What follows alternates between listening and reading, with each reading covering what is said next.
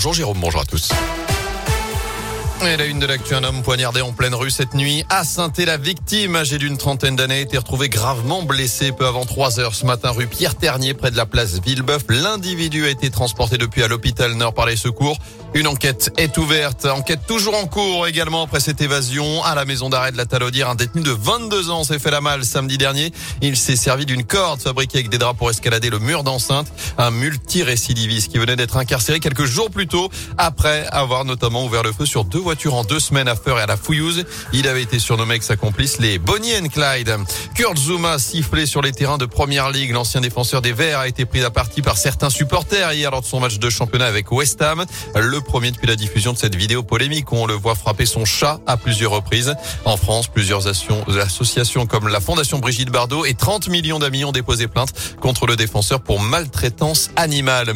Une vingtaine de victimes et de proches de victimes du père Rive viennent de lancer un collectif D'après plusieurs médias, il s'agit d'échanger des informations, de se soutenir et d'agir ensemble dans ce dossier. Le périple qui aura agressé sexuellement, je vous le rappelle, une cinquantaine d'enfants dans les années 70 et 80. Lui qui était originaire de la commune de Gramont dans les monts du Lyonnais. Il est décédé en 1994. Les faits reprochés sont en majorité prescrits.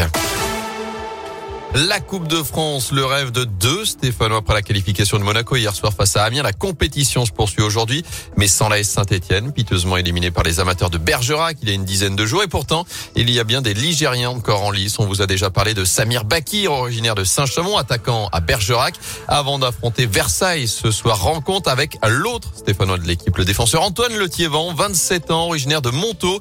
Il a effectué sa scolarité à Tesna du Montcel. Il va vivre son premier quart de finale de Coupe de France et il s'est confié à Radioscope. Franchement, quand on commence la compétition, on se dit pas on va se retrouver en, en quart de finale de Coupe de France, donc c'est inespéré. C'est euh, voilà, je crois pas qu'on réalise encore. Hein. Je pense qu'on réalisera dans six mois, dans un an, quand on se posera deux minutes et dire ce qu'on a fait, c'est incroyable, c'est trop fou. Et euh, Versailles, oui, c'est comme une opportunité, c'est comme une équipe euh, de notre niveau, donc, euh, on, va vraiment tout donner pour passer le demi. Et euh, ça serait bien qu'on marque encore un peu plus l'histoire du club. Et j'ai la chance d'avoir des proches incroyables, donc ils sont déjà venus contre Saint-Etienne et ils reviennent donc c'est incroyable. Ils vont poser leur jour pour euh, pouvoir venir. Donc c'est super, c'est génial.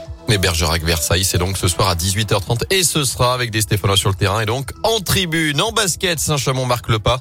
Pour la première fois de la saison, les Couramions ont concédé une deuxième défaite d'affilée hier soir en Pro B, revers 91-72 sur le parquet d'Antibes. Chalon-sur-Saône en profite pour récupérer la place de leader.